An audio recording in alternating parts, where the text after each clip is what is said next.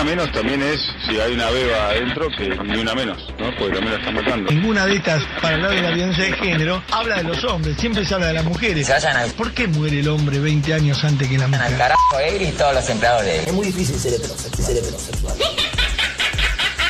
En ninguna parte del mundo a las 5 y 20 de la mañana una chica puede andar sola por la calle. Que el patriarcado no te duerma. Escucha las brujas y volá todo el día. Nos quemaron por brujas. Séptima temporada.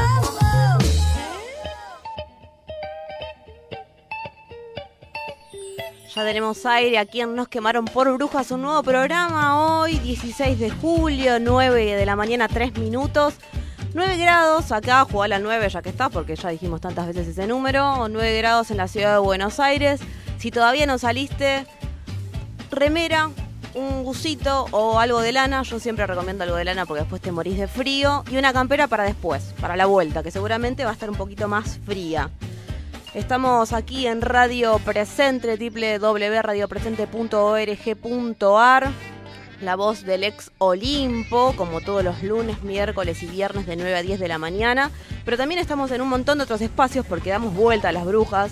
Ahí dejamos nuestras escobas estacionadas, por ejemplo, en Córdoba. Estamos, nos puedes escuchar en Radio La Quinta Pata también hoy, de 12 a 1, mientras estás almorzando por la tarde en la vuelta en la ciudad de Buenos Aires, Radio Las Musas a las 7, en FM Cooperativa 105.1 en Necochea, que tornillo quedará por allá, por la noche a las 22 horas, en Radio Tierra Campesina los miércoles a las 9 de la noche, en Radio Revés en Córdoba los sábados de 15 a 16, vas a poder escuchar el Aquelarre, interesantísimo Aquelarre cultural, y Radio de la Azotea en Mar de Plata los sábados de 18 a 19, también el Aquelarre, así que no solamente nos estás escuchando por aquí por Radio Presente, sino que nos estamos dando una vuelta tremenda. Si querés retransmitir, nos quemaron por brujas, no tenés que hacer más que escribirnos alguna de nuestras redes sociales, nos quemaron por brujas, estamos como fanpage en Facebook, en Twitter somos arroba NQPB, lo mismo para Instagram y nos puedes escuchar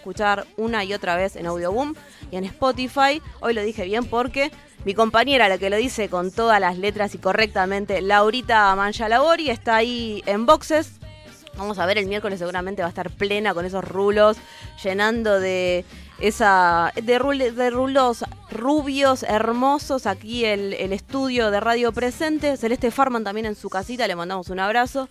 Y las otras dos brujasas, las culturosas Angie Cerciari y Raque Paso también están por ahí, seguramente levantándose, preparando un mate, dándole un besito a la Reni en el caso de Angie. ¿Qué estarán haciendo?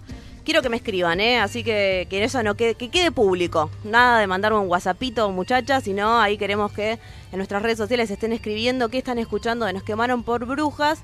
Eh, y vamos a empezar a comentar ya cómo arranca esta semana. Arranca con vacaciones de invierno, ¿no? En la ciudad de Buenos Aires, por lo menos. Yo ya a esta edad he perdido eh, porque tampoco hay muchos pibes y pibas en mi familia, jovencites, que estén ahí cursando de guardapolvo blanco la escuela, entonces me cuesta un poco saber si en el resto de las provincias del país, en dónde empezaron y en dónde es la primera semana de vacaciones ya y no es el día uno.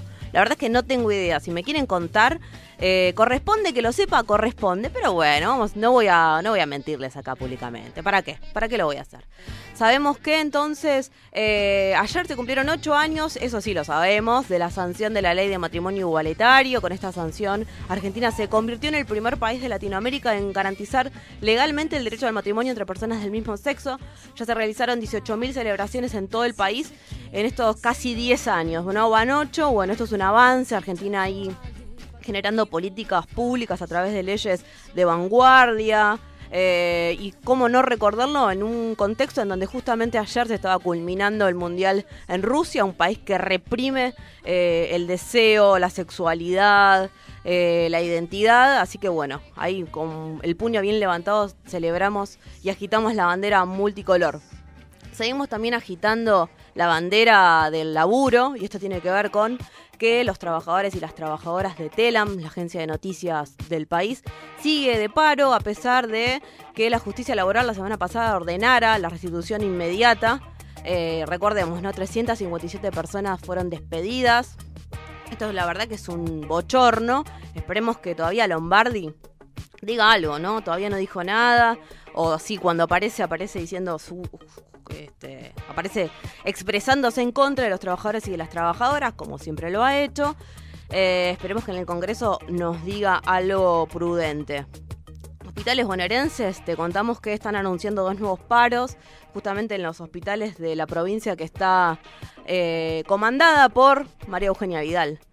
Fernando Consiglia, presidente médico de la CICOP, realizó un anuncio de estos dos paros que van a ser de 24 horas en los 80 hospitales públicos bonaerenses, cuando el jueves 19 de julio y el miércoles 25 de julio. Y hoy a las 10 de la mañana va a haber una conferencia de prensa en el Posadas. Eh, ahí los, la Asociación Sindical de Profesionales de la Salud de la Provincia de Buenos Aires, la CICOP, va a estar en el hall junto a otras organizaciones justamente para seguir exigiendo el inmediato cumplimiento del mandato judicial de reincorporación de los enfermeros despedidos, la instalación eh, de sus puestos de los restantes cesanteados y el fin del estado de militarización del nosocomio. Esto lo dicen desde el FES Qué difícil estar sola y tener que decir eh, las siglas de la Federación Sindical de Profesionales de la Salud de la República Argentina.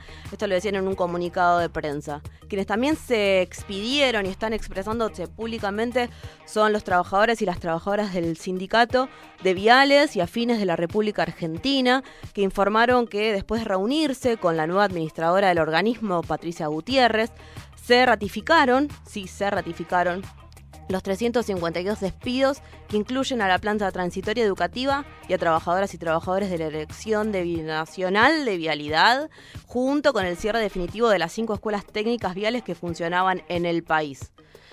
Como decíamos, y tomo un poquito de aire, las clases, las clases no. En realidad lo que se suspendieron son las clases, pero por este receso invernal. Quiero comentar a Nico Carral, a quien no presenté, que es nuestro operador, es Nico Carral, usted tiene vacaciones de invierno, hágame una seña, yo lo transmito. No tiene vacaciones de invierno. A mí me pasa mucho de ver a la gente, viste que tenés como gente que, no sé, está iluminada, que te dice, tengo vacaciones de invierno, me voy a ir. Y yo nunca tuve vacaciones de invierno. En el colegio era extremadamente pobre. O sea, tenía vacaciones de invierno y me quedaba en mi casa cagándome de frío. Eh, jugando en la calle, porque sí, en la calle, una callejera desde pequeñita, desde 1982. Ahora, la gente que dice, tengo vacaciones de invierno y me voy.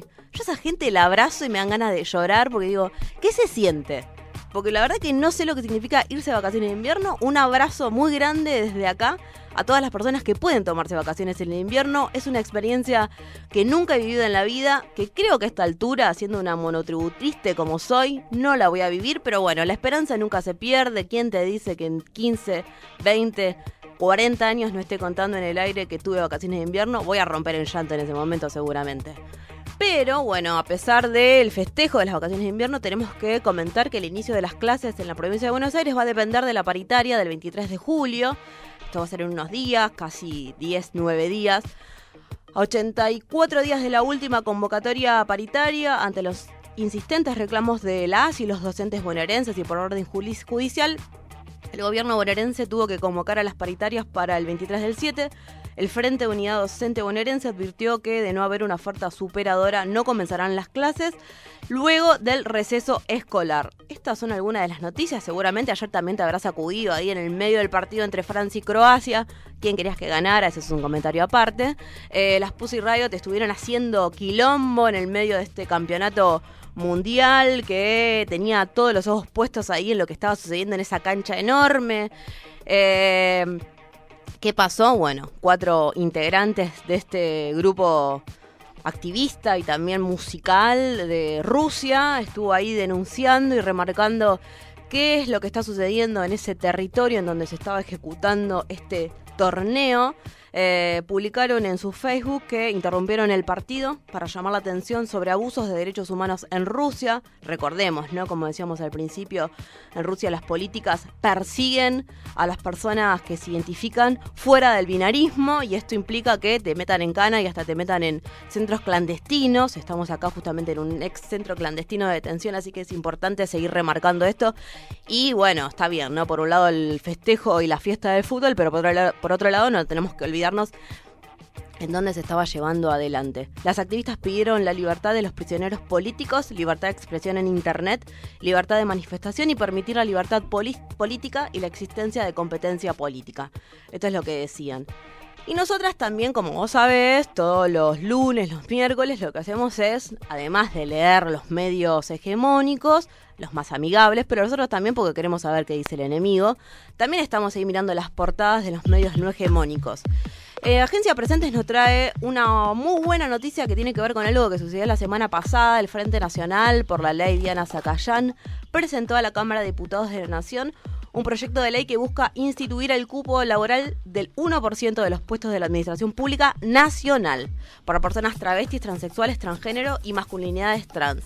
La iniciativa entró en el Congreso avalada por la firma de más de 40 diputados pertenecientes a seis bloques legislativos, según informó este frente a través de un comunicado difundido el jueves de la semana pasada.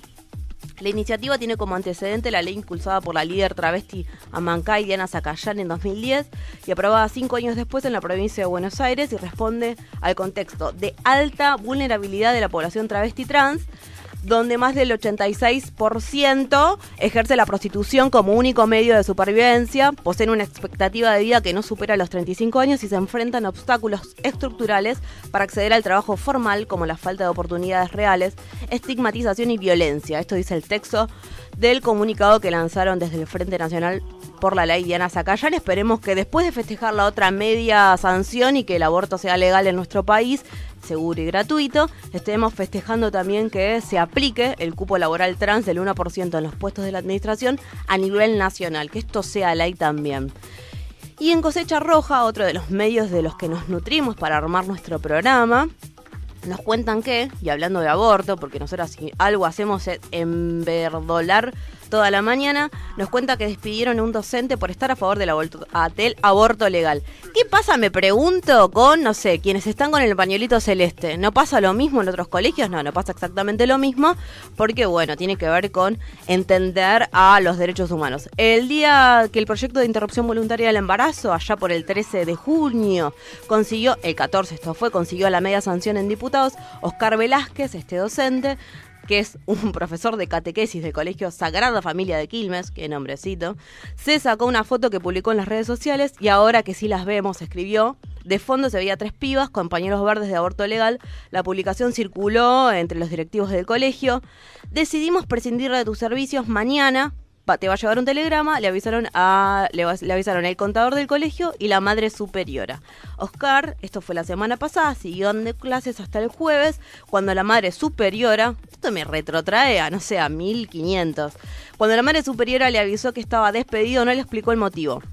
Profesores, alumnas, alumnos saben que fue por la foto de los pañuelos verdes. Estas fueron algunas de las noticias de Nos quemaron por brujas. Información. Economía. Deportes. Series. Películas. Música. Literatura. Nos quemaron por brujas. Séptima temporada.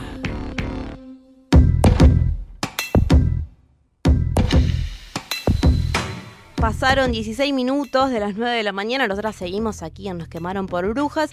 Y hay otra que no va a dejar de estar presente, pero también está un poquito averiada y estamos eh, hablando de la señorita Aldana Vales, periodista e integrante de Economía Feminista. ¿Qué tal, Aldi? ¿Qué tal? Buenos días. Muchas gracias por estar. Estamos viendo que tenés una congestión interesante, pero sin embargo nos estás dando las noticias que tienen que ver hoy con qué tema.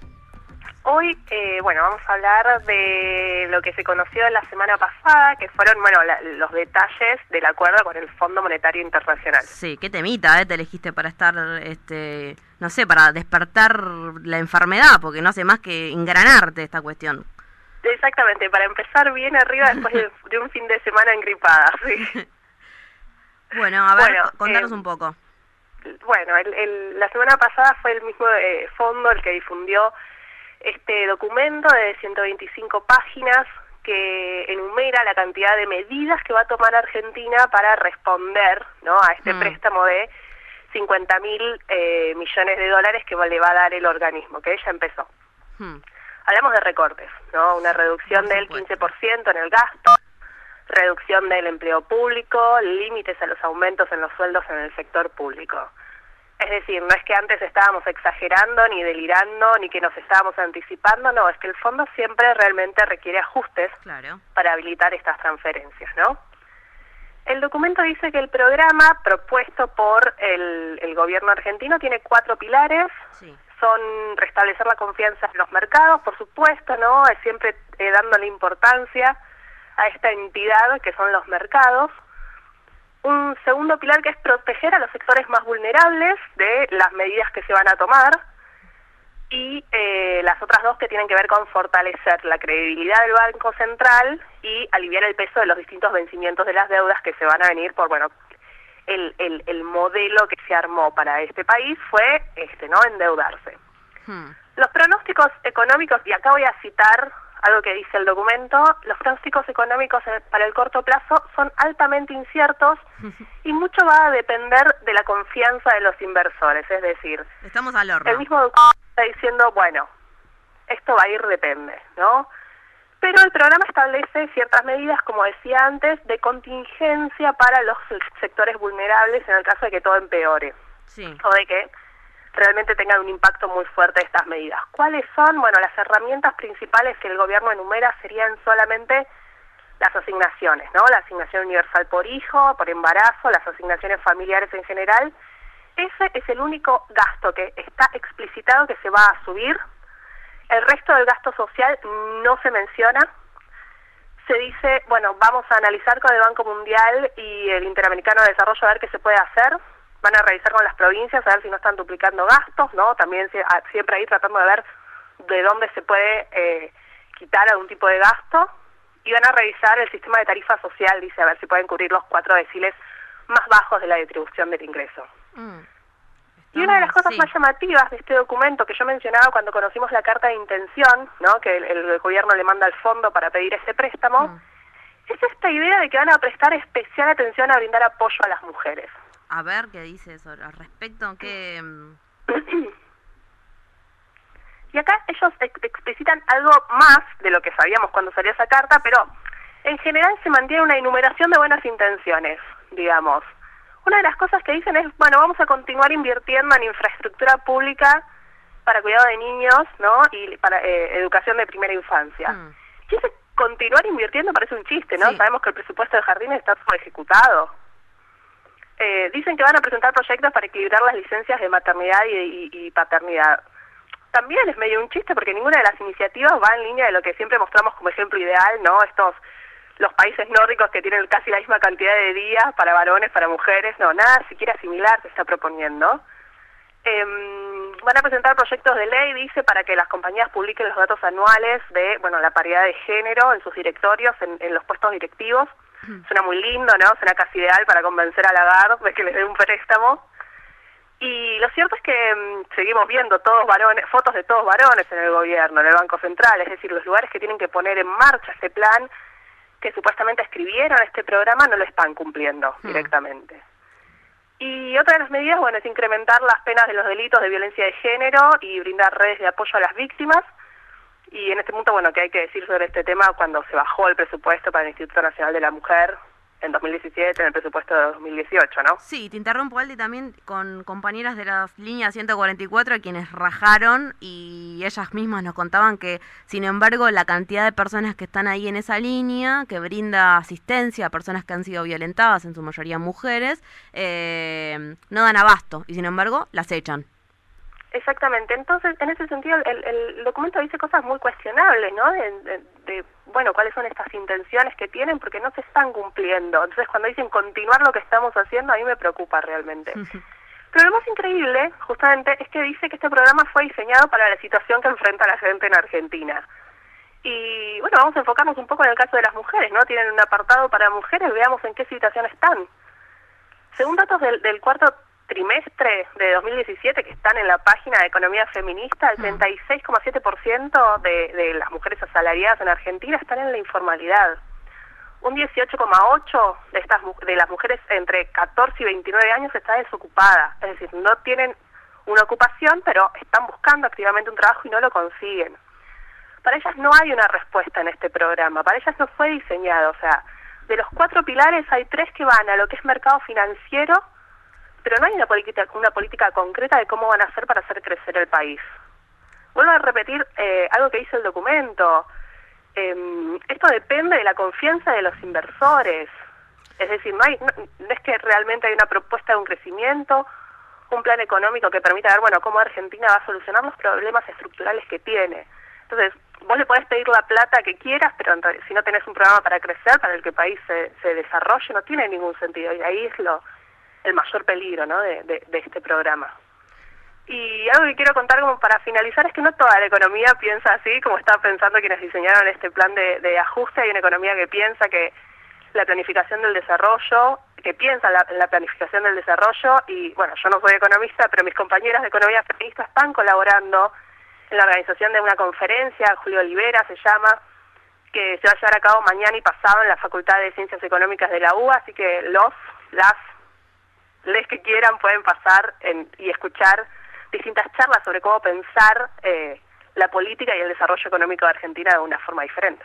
Estaría buenísimo que vaya alguien del, lo, del gabinete, ¿no? Hay muchas personas, todo el gabinete que, que, aparezca por ahí para que tengan en cuenta, justamente que nos tengan en cuenta a nosotros, pero que tengan en cuenta toda la masa trabajadora, que verdaderamente con este acuerdo con el FMI no dejamos de estar excluidos en un país que se supone que es para todos y todas. Bueno, no. Es nos están, nos están tirando. perjudicados, además, porque claramente la, las, las medidas de ajuste que se van a tomar nos van a perjudicar. Así es. Bueno, Aldi, esperemos que la semana que viene estés en el piso, estés mejor y tengamos una mejor noticia para seguir repasando. O que, sí. bueno, que nos comentes que fue alguien del gabinete y que la verdad que, no sé, se le prendió la lamparita, tuvieron en cuenta, revisaron las cuestiones. Esperemos, esperemos. Todo puede pasar. Muchísimas gracias. Muchas gracias a ustedes, chicas. Un abrazo grande. Pasada por Nos quemaron por brujas nuestra columnista Aldana Vales, periodista e integrante de Economía Feminista.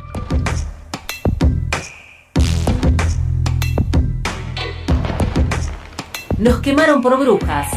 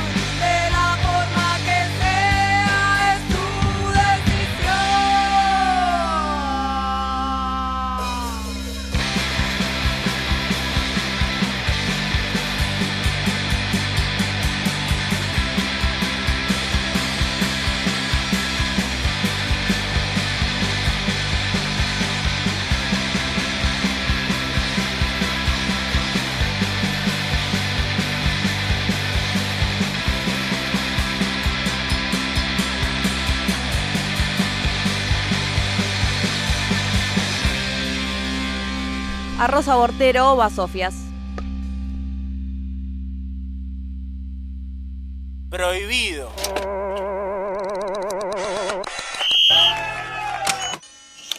Prohibido girar a la derecha.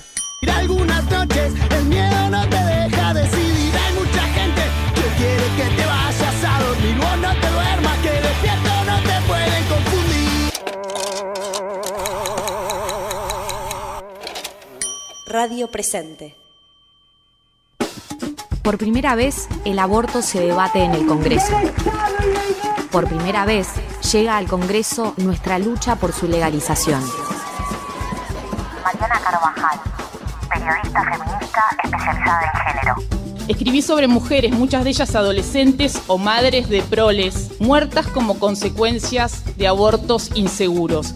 A veces ni llegué a conocer sus nombres. Me indigné hasta las lágrimas por tanta injusticia e inequidad. Finalmente de eso se trata. Siempre han accedido a un aborto seguro, clandestino, pero seguro, aquellas que han podido juntar el dinero y la información necesaria para tener una interrupción de embarazo en condiciones seguras. Las que se mueren, claro, son las más vulnerables. Los y las representantes del pueblo tienen el deber de sentar posición. Los y las legisladoras tienen la oportunidad de escuchar nuestro reclamo y hacer historia. Aborto legal, seguro y gratuito. 365d.org. ¿Qué queremos? Que los medios comunitarios, alternativos y populares sean reconocidos en sus condiciones de gestión social y solidaria a través de las siguientes medidas. Que se nos exima del pago de tasas, pliegos, sellados y demás trámites burocráticos referentes a las disposiciones y obligaciones para obtener una licencia y para sostenerla en el tiempo. Los trámites obligatorios suelen ser muy caros y muchas veces se convierten en trabas concretas para acceder a nuestras licencias. Por eso es que pedimos que sean gratuitas para nuestros medios. Que el Estado garantice el acceso a un cuerpo de profesionales gratuito para realizar las verificaciones técnicas de equipos, transmisores, antenas, etc. Estamos de acuerdo en proyectos comunitarios, alternativos y populares. La ley exige que los medios adoptemos una forma legal necesariamente ya sea asociación civil, sociedad responsabilidad limitada, sociedad anónima, cooperativa, mutual, entre otras figuras. Algunas radios están gestionadas por asambleas de vecinos. Esa figura no cabe en ninguna de las definiciones anteriores. Entonces, ¿podemos existir? La ley de servicios de comunicación audiovisual aún no nos contempla. Por eso pedimos trabajar sin tener que amoldarnos a formas que no siempre nos representan. Queremos ver y escuchar medios comunitarios, alternativos y populares. 365D. Presente.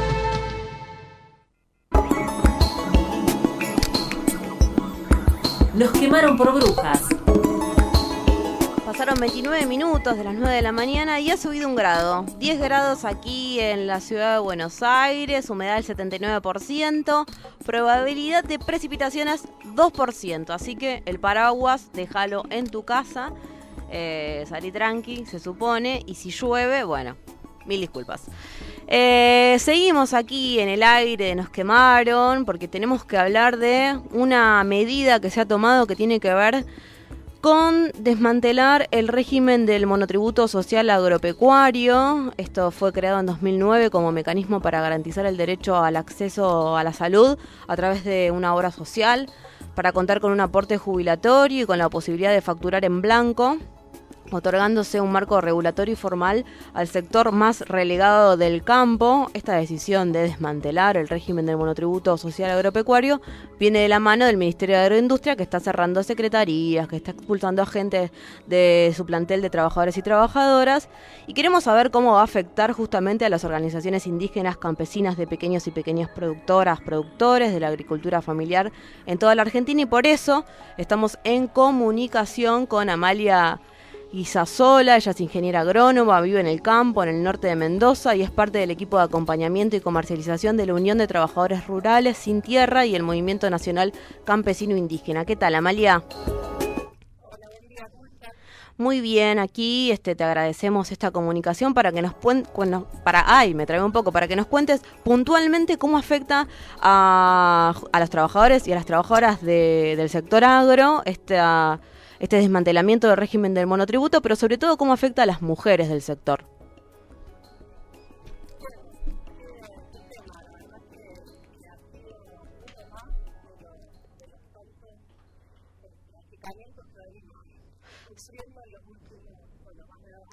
Sí.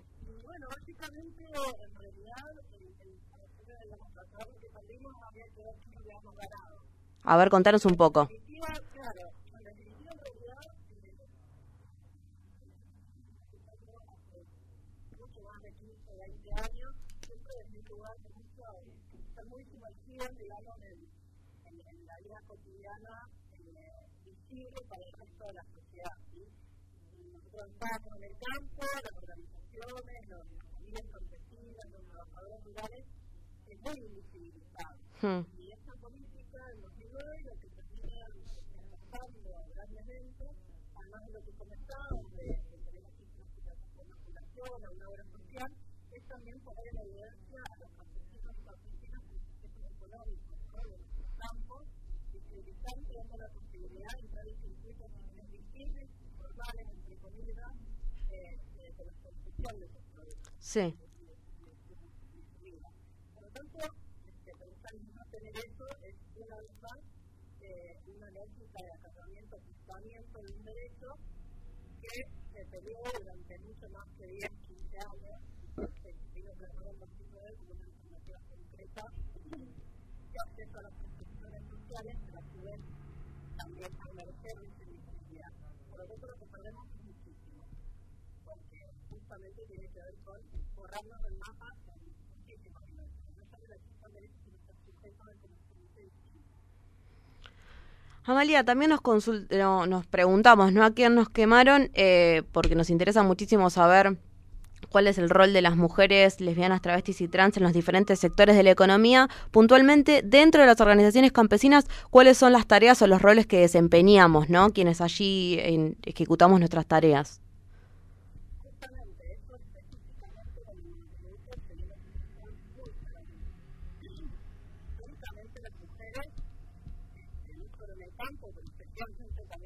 Hmm.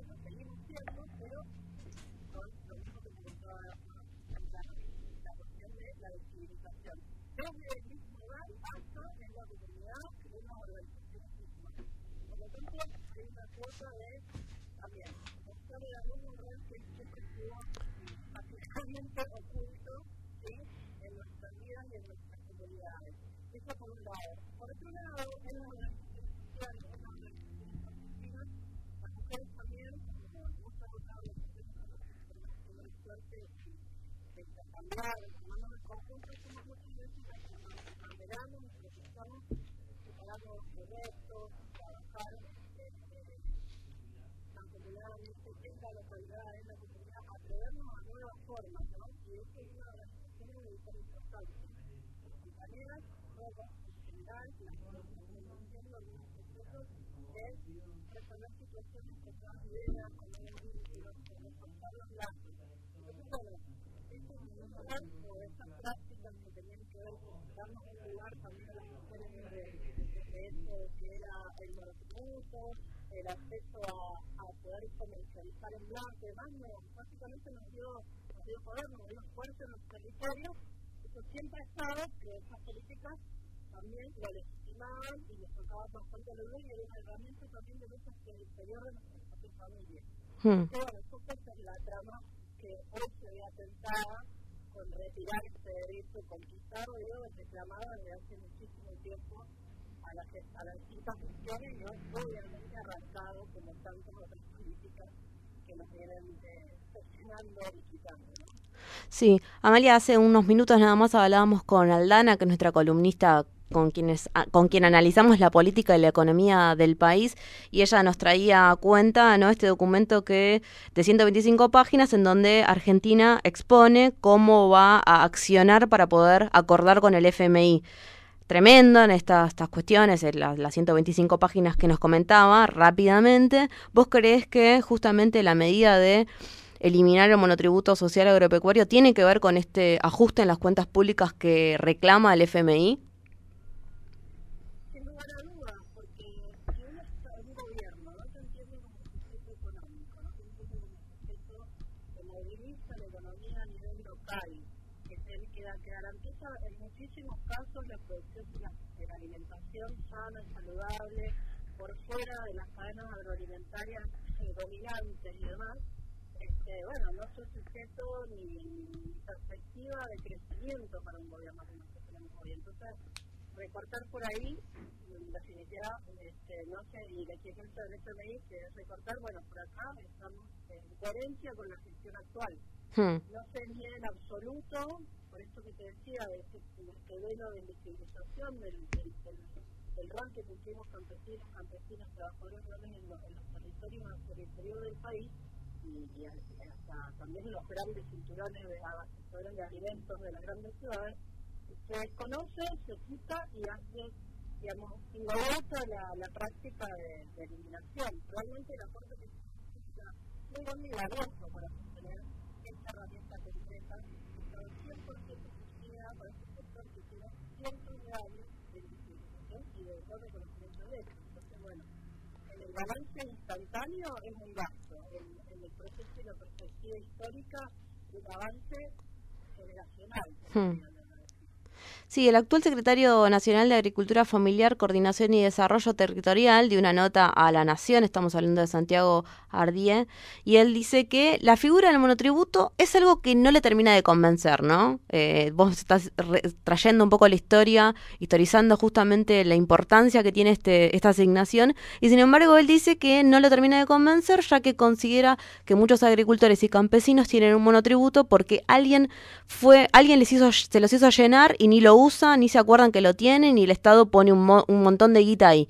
¿Qué te parecen estos dichos que la verdad, bueno, vamos a tratar de no putear, ¿no? Porque la verdad lo primero que me- a mí por lo menos me sale gana de dar vuelta a la mesa, no lo voy a hacer. Nico, quédate tranquilo que no te voy a dar vuelta a la mesa, no voy a tirar los micrófonos, te lo prometo. No, bueno, sí, realmente hemos, hemos templado el alma para no salir con reacciones así, pero, bueno, en definitiva es, es digno de una reacción de, de, de, bueno, de, de, de subestimación su Hmm. presencia inminente y de, y de violencia, porque sabemos que no es una cuestión política, de aquí que ajuste y, favorecer a sectores que históricamente estaban estado en este país manejando el agro, entonces una vez que hemos hecho procesos de salir de los subterráneos, bueno, lo eliminamos mucho más personas en el lugar en general. Pero me parece que realmente eh, no se comprende, no es que el monotributo social vaya a ser una herramienta que va de repente de un día hacia otro eh, poner sobre la mesa el volumen de facturación de un sector durante siglos invisibilizado. Hasta un proceso de conquista previo al 2009 y a partir del 2009 donde emergieron sujetos donde fueron capaces de de repente ser proveedores del Estado, poder entrar en compra en millones de, situaciones que están totalmente invisibilizadas. Por lo tanto, una persona que hable con semejante este, liviandad de este tema es porque lo está minimizando. Realmente es un tema muy importante que venía en un proceso de casi de 10 años que de repente se está desbaratando, embarcado también en que es un sector que hace años y hay que seguirlo haciendo, necesitamos seguir poniéndolo sobre la mesa. Es una herramienta más muy poderosa, poderosísima, y que si la limpiamos y la sacamos, no es que si la usa o no la usa, sino que directamente borramos del, del mapa, perdón, borramos del mapa un sector muy grande que hoy en definitiva está dando un debate en torno a cómo es nuestra alimentación, quiénes tienen que ser los protagonistas de alimentos y el monotributo era una carrera nació por esta posibilidad. Es eliminarlo también es eliminar una disputa en el debate sobre cómo nos alimentamos, quién nos produce los alimentos, y lo más sencillo es eliminar, destacar que es juego de posibilidad de la, de y en la de eh, la venta, la acceso la producción de alimentos. ¿no? Amalia, antes... Sí. Antes de pasar a la última pregunta que tiene que ver con cómo se van a manifestar frente a esta medida, vos este, trabajaste en la Secretaría de Cultura Familiar hasta hace unos meses.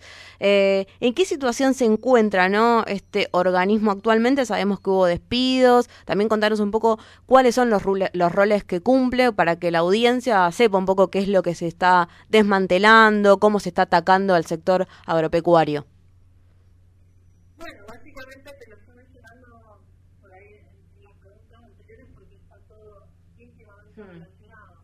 La Secretaría de Agricultura Familiar, en su momento Secretaría, hoy es un rango de función de dos sectores, inclusive con, con, con categorías económicas bien distintas, eh, viene teniendo una reducción no solo en políticas, sino en, en, digamos, en políticas de líneas de trabajo, difusas, se, se dibujaron un montón de líneas, en los tributos entre ellos, obviamente, se redujo el personal y eso eh, es, eh, mandó a recortes de la, de, digamos, de la Secretaría y las posibilidades de llegar al territorio porque el trabajo de la Secretaría de Agricultura Familiar, desde con otros nombres y fue adquiriendo institucionalidad a lo largo de la historia, siempre fue trabajar en, el campo más profundo, en el campo más oculto, por ahí este, le llamamos, y desde una lógica de, de técnicos acercándose a los territorios, incorporándose a las organizaciones sociales, desarrollando organizaciones sociales en el territorio, para bueno, justamente acompañar procesos productivos y a minería, porque no solo tiene que ver con, con producir, sino con reproducir la vida campesina, y fue y sigue siendo en algunos casos este, una, una, una práctica y una convicción de todos esos técnicos también que trabajan por el perfil que tenemos, Hmm. teníamos muchos de los técnicos que trabajamos ahí.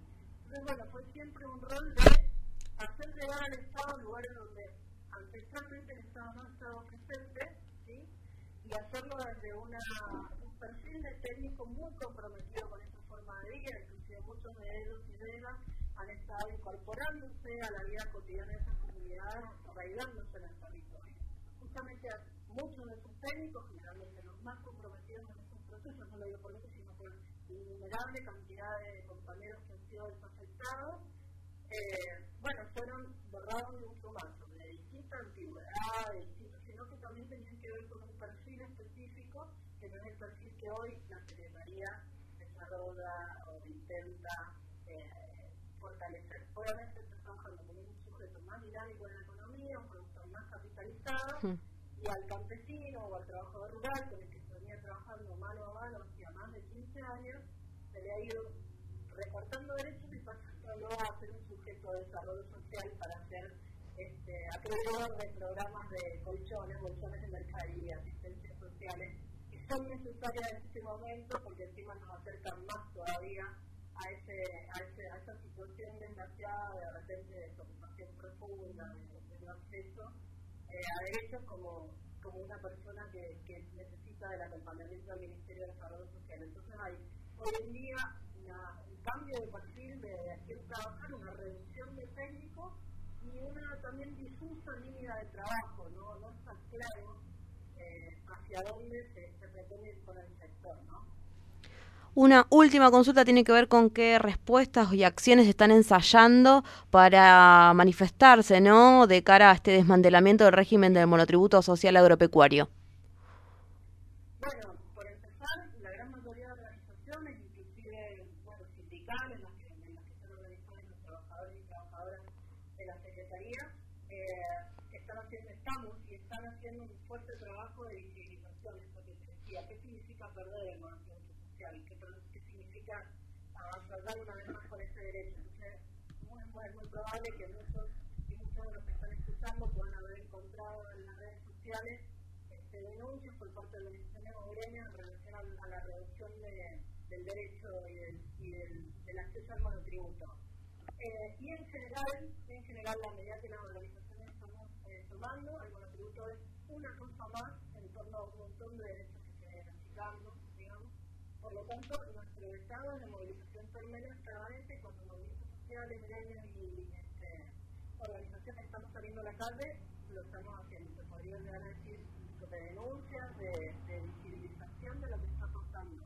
Y de debate en las comunidades. También hay que hacer un gran del campo de, de Mendoza, en el campo que yo más conozco, de concientización de lo que significa la pérdida de este derecho. Entonces, tratamos varios flancos, digamos, la articulación con otros sectores, organizaciones, para hacer reclamos conjuntos, así lo hemos hecho con sindicatos y otras organizaciones, desde lo eh, por supuesto la manifestación en las calles para visibilizar en la ciudad también esta problemática y un trabajo bien profundo también en las comunidades de, de concientización, de análisis, de situación, de por qué, o cuáles son las consecuencias de que un derecho como este también sea rebasado, ¿no?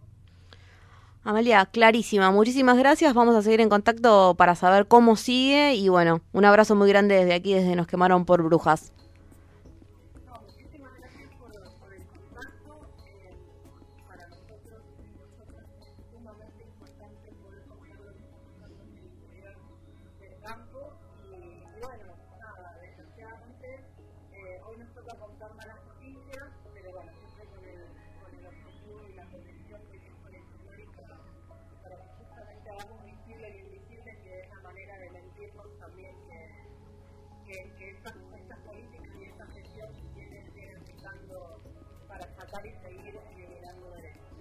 Muchísimas gracias. Pasaba por aquí, por Nos quemaron por brujas, Amalia Guisasola, ella es ingeniera agrónoma, vive en el campo, en el norte de Mendoza, es parte del equipo de acompañamiento y de comercialización de la Unión de Trabajadores Rurales Sin Tierra y del Movimiento Nacional Campesino. Y nos historizaba un poco la importancia de este monotributo social agropecuario y de cómo justamente este régimen lo que hizo fue hacer visibles a esas campesinas y campesinos que están laburando en el campo y que fueron por décadas y décadas invisibilizadas, así que importante entonces saber de qué se trata esta bajada, esta eliminación del gobierno nacional que sigue avanzando contra las trabajadoras y trabajadores del país. Che, ¿qué está pasando con la radiofonía argentina? Hace 40 minutos que estoy escuchando Radio 10 y no aparece ni una mujer. Si nosotras faltamos en la radio, los machirulos seguirán sonando. Nos quemaron por brujas, séptima temporada.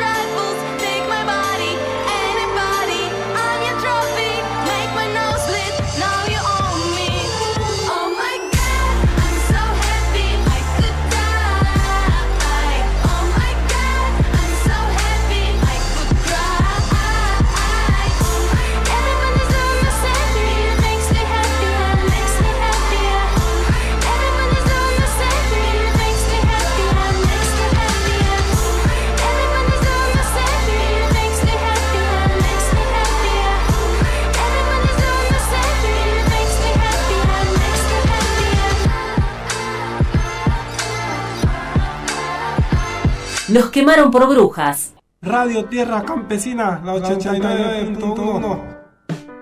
La radio de la Unión de los Trabajadores Rurales Sin Tierra, el Movimiento Nacional Campesino Indígena. Corre el día. Asociación Mundial de Radios Comunitarias, AMARC, Argentina. ¿Por qué legalizar el aborto? Porque el aborto clandestino es la principal causa de muerte de mujeres gestantes, la principal causa de muerte de mujeres gestantes, causa de muerte en su mayoría pobres, y porque el dinero es hoy el privilegio de unas pocas. Educación sexual para decidir, anticonceptivos para no abortar y aborto legal para no morir. Campaña Nacional por el Derecho al Aborto Legal, Seguro y Gratuito.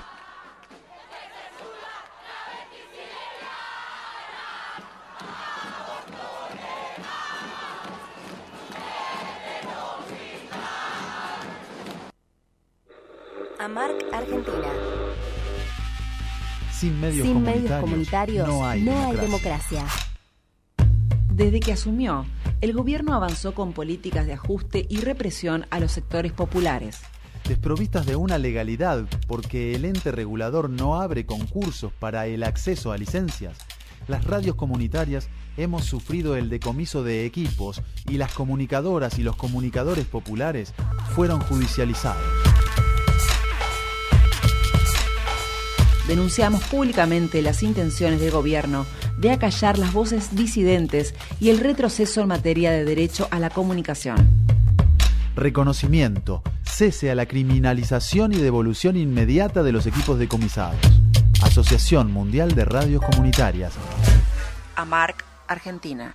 Prohibido.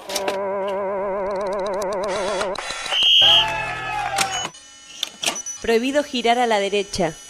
Estudiantes chilenos y latinoamericanos se tomaron de la mano, mandan dirun, dirun, din, en este hermoso jardín. Amomios y dinosaurios, los jóvenes revolucionarios han dicho basta, por fin, basta. Radio Presente. En la lucha contra el patriarcado, las brujas decimos presente.